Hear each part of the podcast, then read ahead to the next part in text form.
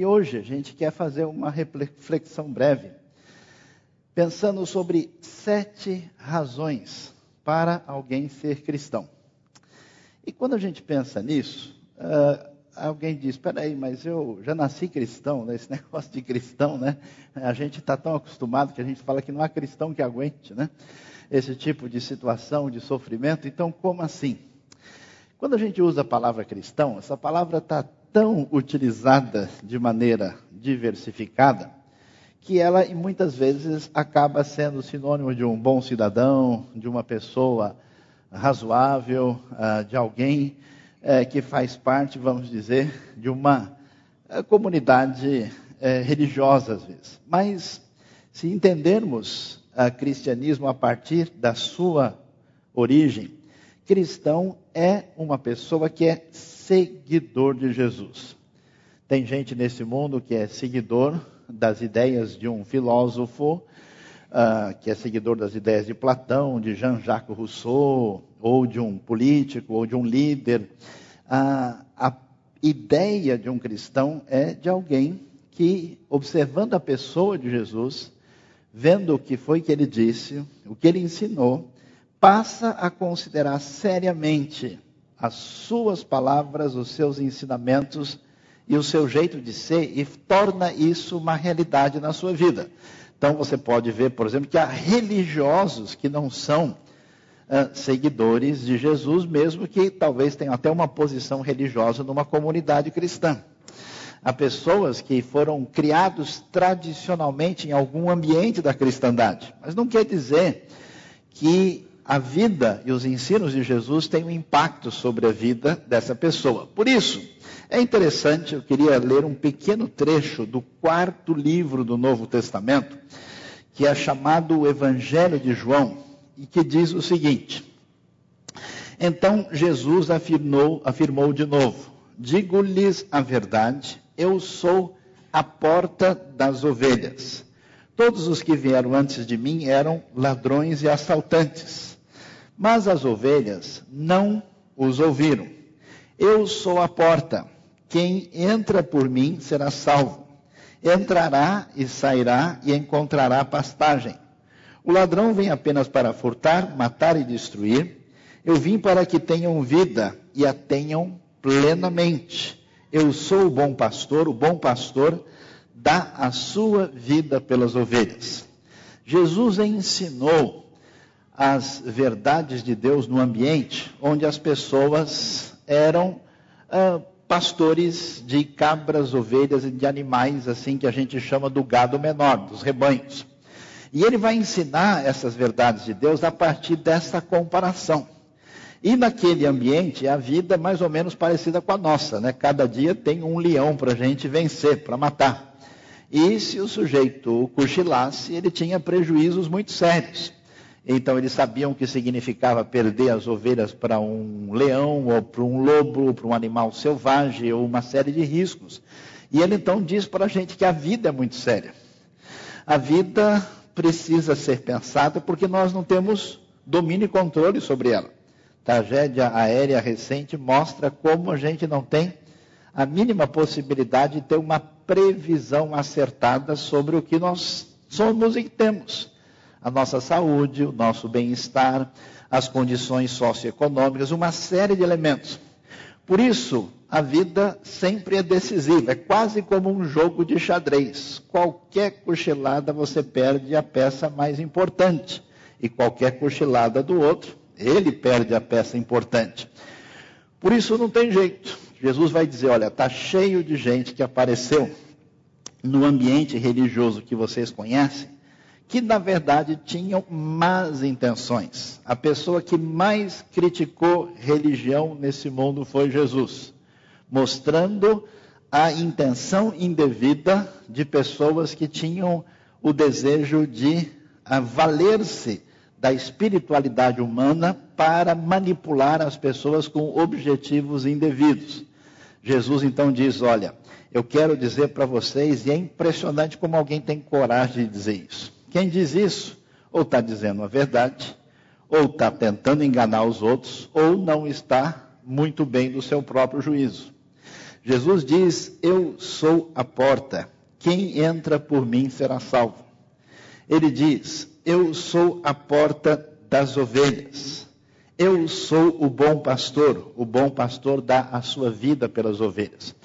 Com isso, Jesus está mostrando o seu diferencial, mostrando a sua condição exclusiva de ser, mostrando uma coisa estranha e diferente. A gente está acostumado com a ideia que a verdade é um conceito, né? É uma série de práticas ou de pensamentos ou uh, de ideias esclarecedoras sobre a vida. Jesus chama a responsabilidade para si mesmo, dizendo: Ele é o caminho.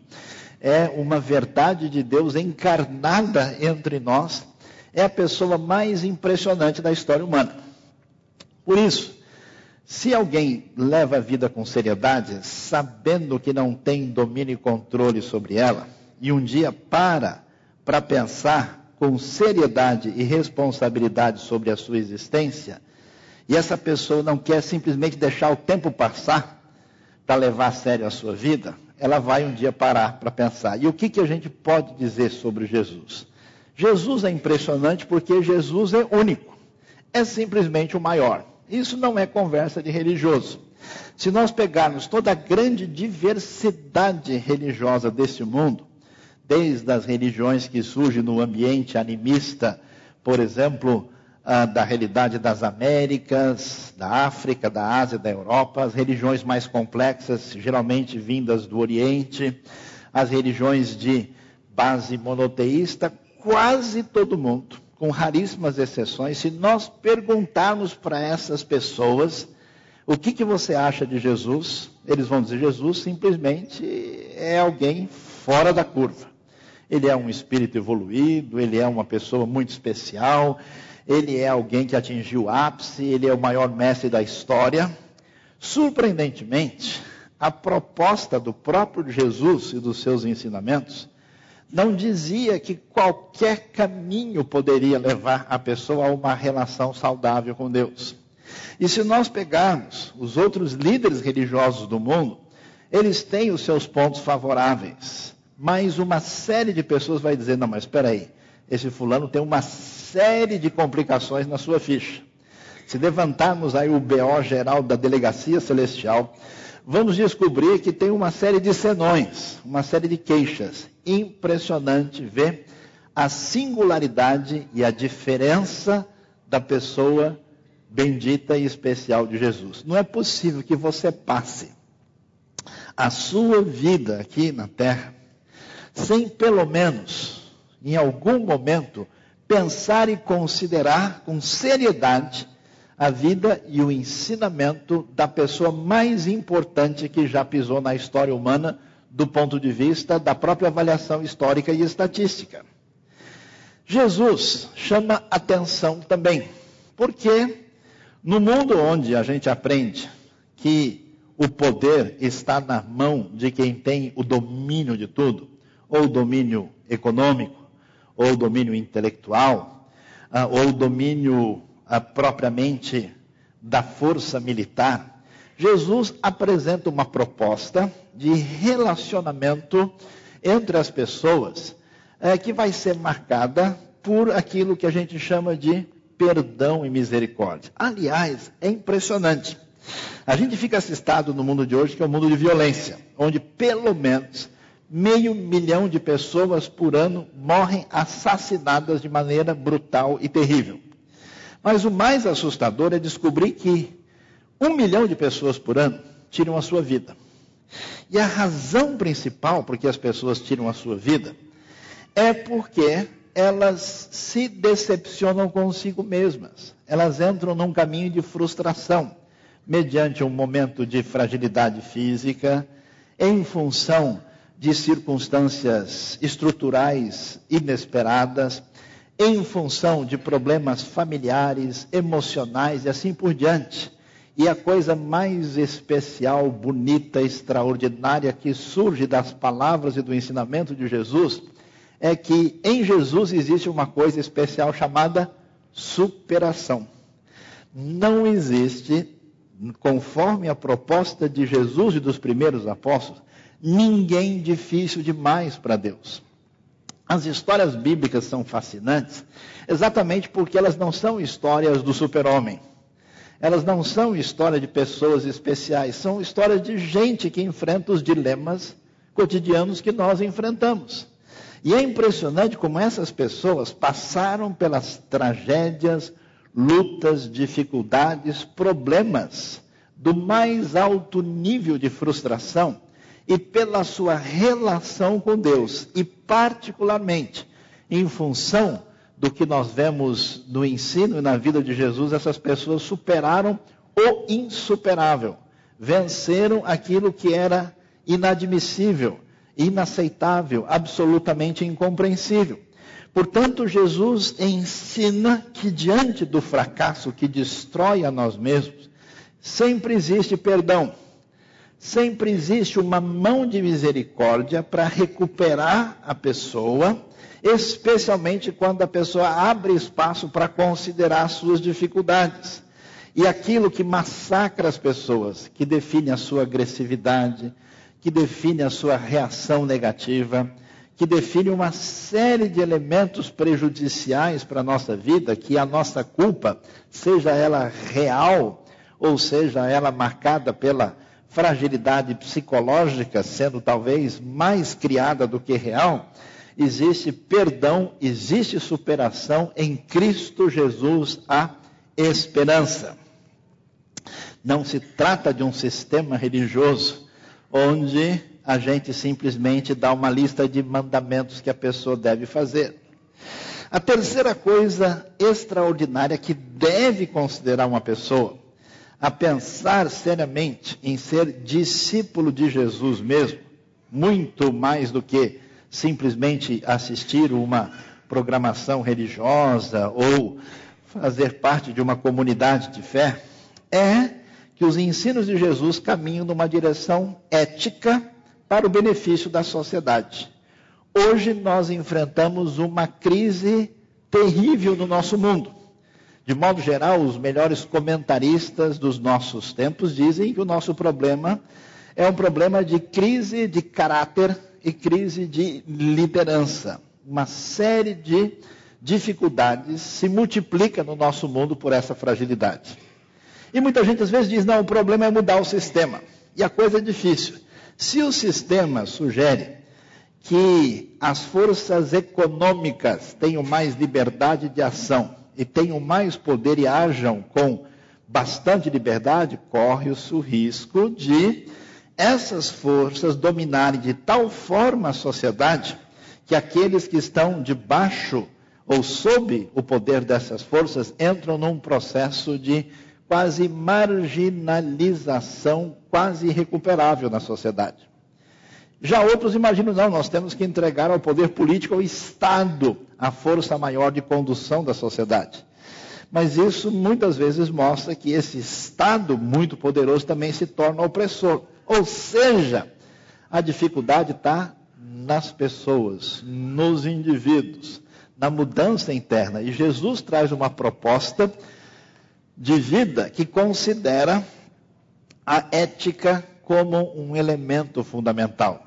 Jesus nos dá numa sociedade perdida. Hoje nós estamos numa dificuldade, inclusive o direito internacional sofre, porque parâmetros que sempre foram referência para nós hoje são considerados relativos. E é, hoje é difícil saber o que está certo, o que está errado, o que, que, é razoável, o que, que não é, o que, que é, é bom senso, o que, que é absurdo. Em Jesus, nos ensinos da cristandade primitiva, você tem ética sociedade abençoada por essa ética, você tem referência, você tem parâmetros, você pode criar uma família.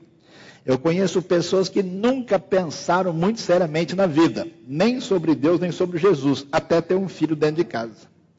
Até o nenê começar a trocar a papinha pela comida sólida. Até ele começar, aí ele tem que dizer sim, tem que dizer não tem que responder certas perguntas, ele precisa organizar a estrutura psicológica social daquele filho, filha querida que fará a diferença no futuro na sociedade. Quem é discípulo de Jesus tem parâmetro, tem referência, tem direcionamento saudável e adequado que, inclusive, beneficia a própria sociedade. Interessante. As relações humanas são um desafio. Como é complicado. Né? Os grandes filósofos recentes que pensaram sobre o comportamento humano foram as pessoas assim mais negativas possíveis. Ficou famosa a declaração do filósofo inglês Thomas Hobbes, que disse que o ser humano é o lobo do outro ser humano. A ideia né, de que a gente que tem amigos não sofre. Quem sofre é o amigo.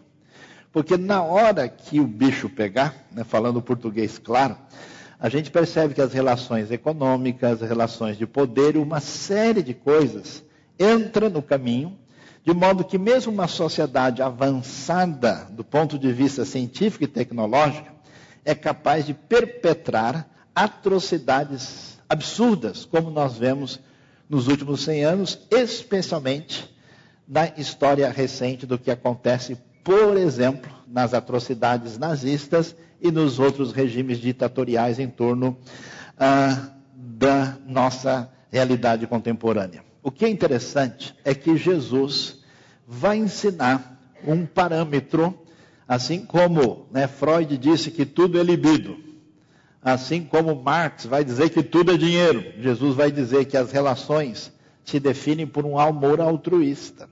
A proposta dele, eu estava lendo um livro impressionante de um indivíduo criado no ambiente terrorista. E como esse indivíduo, quando leu as palavras de Jesus no Evangelho, ficou tão impactado que ele disse: Eu nunca imaginei que alguém diria isso. Jesus, a partir dessas relações de amor, vai estabelecer uma relação de dignidade igual entre as pessoas. Jesus foi conhecido por dar atenção a mulheres, a crianças, a pessoas doentes, a pessoas consideradas impuras, a pessoas que estavam numa condição menos uh, privilegiada na sociedade do seu tempo. E ele vai nos mostrar que a finalidade, que a direção da vida é servir. Pessoas de hoje estão intoxicadas por um egocentrismo perverso que as leva a ficar o tempo todo apenas rodando em torno de si mesmas.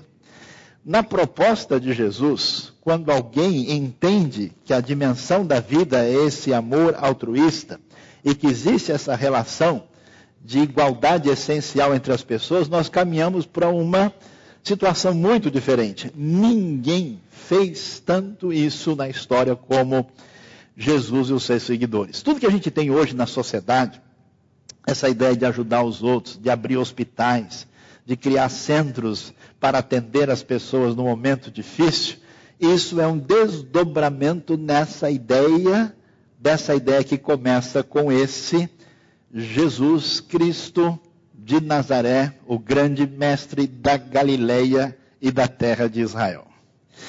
Há outra coisa impressionante em Jesus. Eu, quando escuto falar em religião, já fico assustado. Porque geralmente a palavra religião traz para a gente a ideia de quê? De cerceamento de comportamento, de direcionamento a priori inquestionável do que você deve crer, pensar e como deve agir. Em Jesus é tão diferente. É impressionante, por exemplo, que Jesus jamais forçou a barra diante de ninguém. Ele apenas disse: se alguém quiser vir após mim, ou seja, se alguém quiser me seguir, eu estou aqui. Ele jamais tentou coagir de qualquer forma uma pessoa de um determinado ambiente ou outro, jamais. Existe na fé cristã, na proposta do grande mestre da Galileia, um convite aberto. Né? Ele vai dizer que ele é manso e humilde de coração e faz o convite a nós: venham a mim, vocês que estão cansados e sobrecarregados, e eu vou dar alívio a vocês, porque eu sou manso e humilde de coração e você vai encontrar descanso para a sua alma, para a sua vida, para o seu coração. Isso é interessante, porque essa liberdade, esse jogo aberto, é, abre a caminhada da nossa vida na direção de uma ação individual. Por isso que ninguém é discípulo de Jesus no atacado. Ninguém é discípulo de Jesus na fila. Ninguém é discípulo de Jesus simplesmente por estar num grupo que carrega o nome dele. É necessário fazer a adesão individual. É necessário fazer essa conexão particular.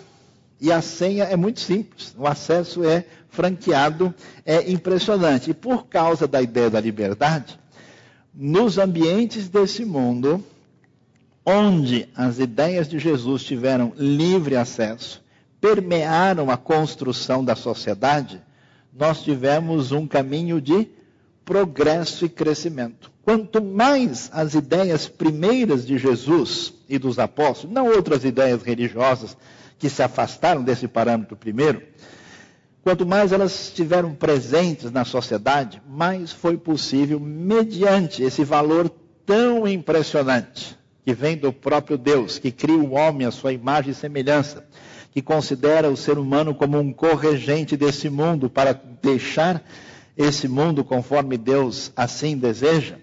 Ah, quando essas ideias entram em ação, essa liberdade produz um mundo melhor, um mundo onde é possível fugir de um fatalismo, de um determinismo e fazer com que a vida das pessoas seja melhor. Liberdade é a marca da fé cristã. E às vezes a gente fica confuso, né? Puxa, por que, que tem tantos grupos cristãos diferentes? Uns que sentam para a esquerda, outros sentam para a direita, uns gostam de usar chapéu para frente, outros para trás. Isso é um problema? Até certo ponto é, mas por outro lado, essa liberdade e diversidade não impede que haja uma unidade nessa grande variação de seguidores de Jesus que vão fazer isso conforme a sua relação com Ele. E é interessante pensar na espiritualidade.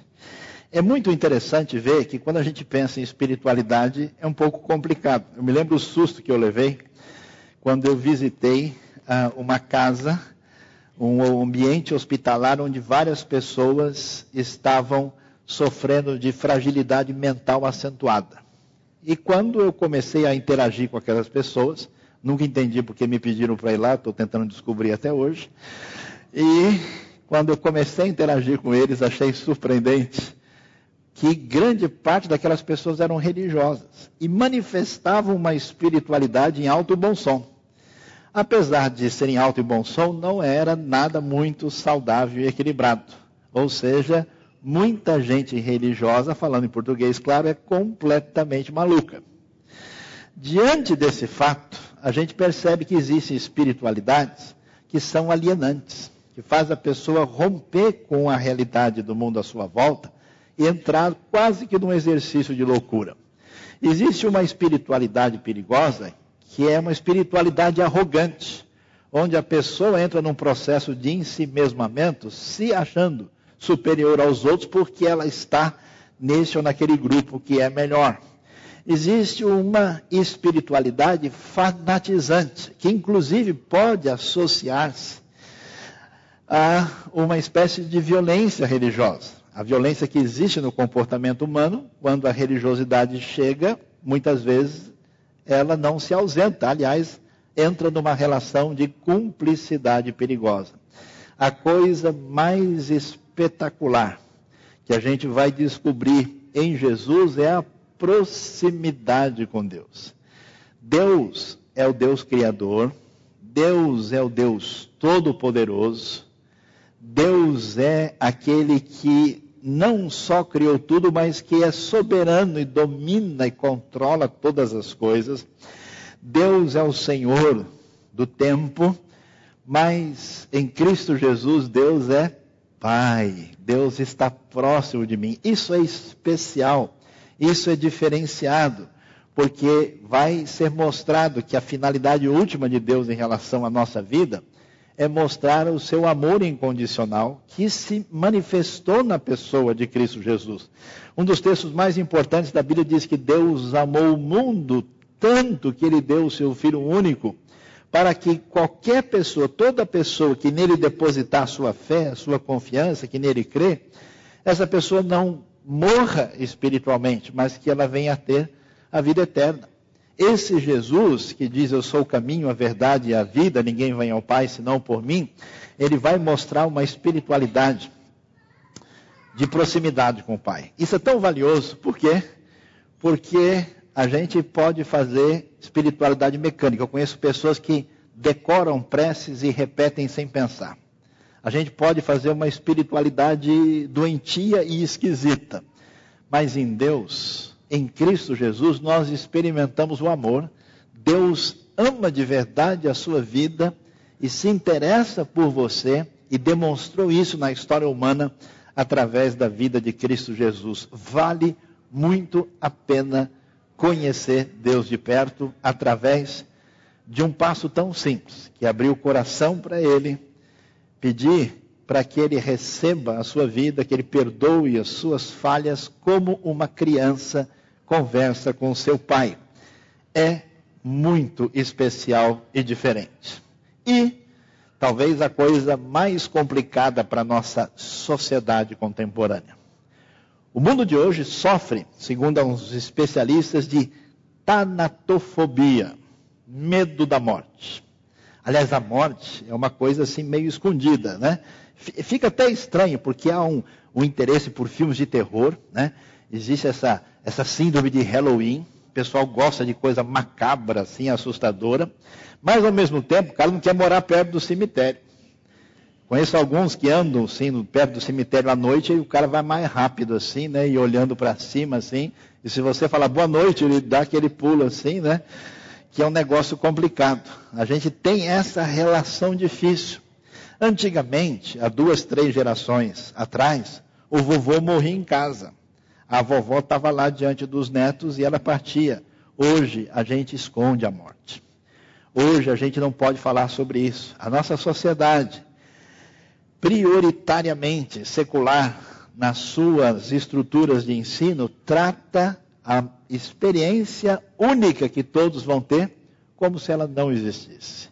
O interessante é que esse Jesus fascinante, ele é aquele que nos ensina como viver a vida, mas também como enfrentar a morte. E é tão diferente isso, porque não só Jesus venceu a morte, não só ele nasceu e ressuscitou, mas ele nos dá a sua palavra de segurança e de absoluta tranquilidade diante do desafio da morte, comprovando para nós que nós não somos apenas uma realidade material, que a gente sobrevive além da experiência histórica aqui neste mundo e que a gente vai enfrentar uma realidade e a gente sabe, estava lendo um livro de um médico que ele ficou muito assustado e passou a pesquisar essas coisas, quando ele percebeu que alguns pacientes, na hora da morte, morriam felizes, sorrindo, tranquilos e entrando numa dimensão assim extraordinária. Já outros morriam apavorados, cheios de sofrimento terrível, como se a pessoa carregasse a continuidade da sua vida, positiva ou negativa, para o além.